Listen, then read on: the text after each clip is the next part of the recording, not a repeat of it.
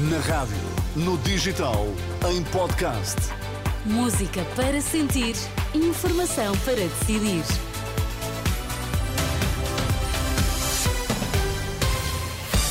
A começar o Jornal das Nove, para já as notícias em destaque. Boa noite. Boa noite. O Governo concluiu as negociações com os sindicatos dos médicos, mas só chegou a acordo com o SIM. A FNAM recusou assinar. Foi aprovado o aumento dos prazos de prescrição nos crimes de abuso sexual de crianças. A FNAMA recusa, mas o Ministro da Saúde assinou um acordo com o Sindicato Independente dos Médicos que prevê aumentos entre os 14,6% para os clínicos no início de carreira e os 10,9% para os assistentes graduados sénior.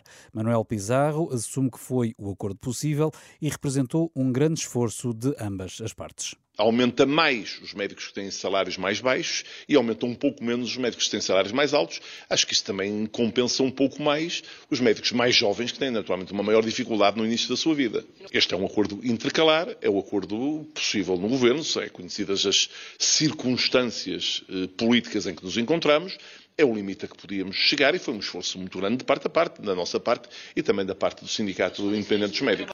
Jorge Roque da Cunha, do Sindicato Independente dos Médicos, disse que este acordo é um sinal de responsabilidade e obriga o próximo governo a negociar com o setor. Nós preferimos dar um sinal claro aos médicos que vão ter um aumento salarial de 400 euros. Uh, com isso, darmos um sinal objetivo de responsabilidade. O momento é de grande preocupação naquilo que está a acontecer no Serviço Nacional de Saúde.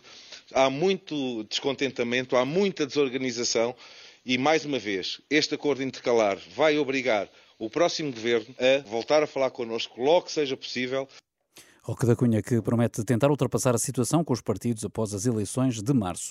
Já a FNAM não quis esperar, recusou este acordo, abandonou as negociações sem assinar. Joana Bordal Issa acusa o ministro de não atender a nenhuma das propostas da Federação Nacional dos Médicos.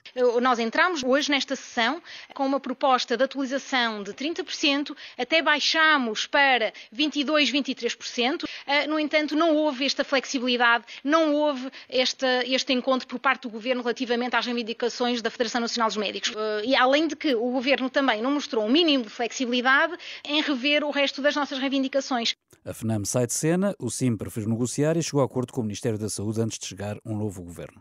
Foi aprovado o aumento dos prazos de prescrição nos crimes de abuso sexual de crianças. Os deputados discutiram e votaram na especialidade da proposta do governo nesse sentido. O diploma foi votado na generalidade em junho. Agora os deputados querem concluir o processo legislativo. A deputada socialista Cláudia Santos explica que esta proposta introduz um novo critério de contagem de prazo de prescrição.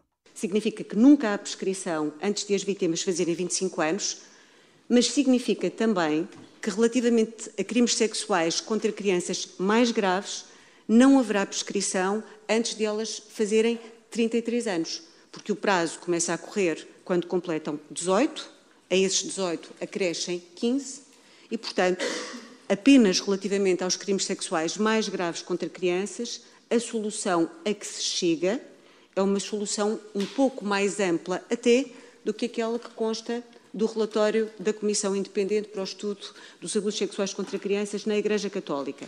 A garantia do Partido Socialista, a proposta de lei foi aprovada com os votos do PS, PSD, Chega, PAN e LIVRE e a abstenção dos restantes e sem qualquer voto contra. A Iniciativa Liberal quer que o livro verde sobre a sustentabilidade da segurança social seja divulgado em janeiro, tal como estava previsto, e não apenas depois das eleições. O Rui Rocha lembra que é um documento importante para um conhecimento da situação uh, real das uh, pensões e que é em período de campanha que os partidos devem discutir este tipo de matérias. Seis alunos de uma escola na Lourinhã foram levados para o hospital de Torres Vedras por suspeitas de intoxicação com gomas, uma informação avançada pelo Jornal de Notícias, que adianta ainda que as gomas terão sido dadas à entrada da escola por um homem ainda por identificar. A Renascença, fonte hospitalar, confirmou que os alunos estão sob observação. Barcelona Futebol Clube do Porto eh, começa eh, daqui a pouco a segunda parte deste jogo que é da quinta e penúltima jornada do Grupo H da Liga dos Campeões, um passo decisivo para os oitavos de final.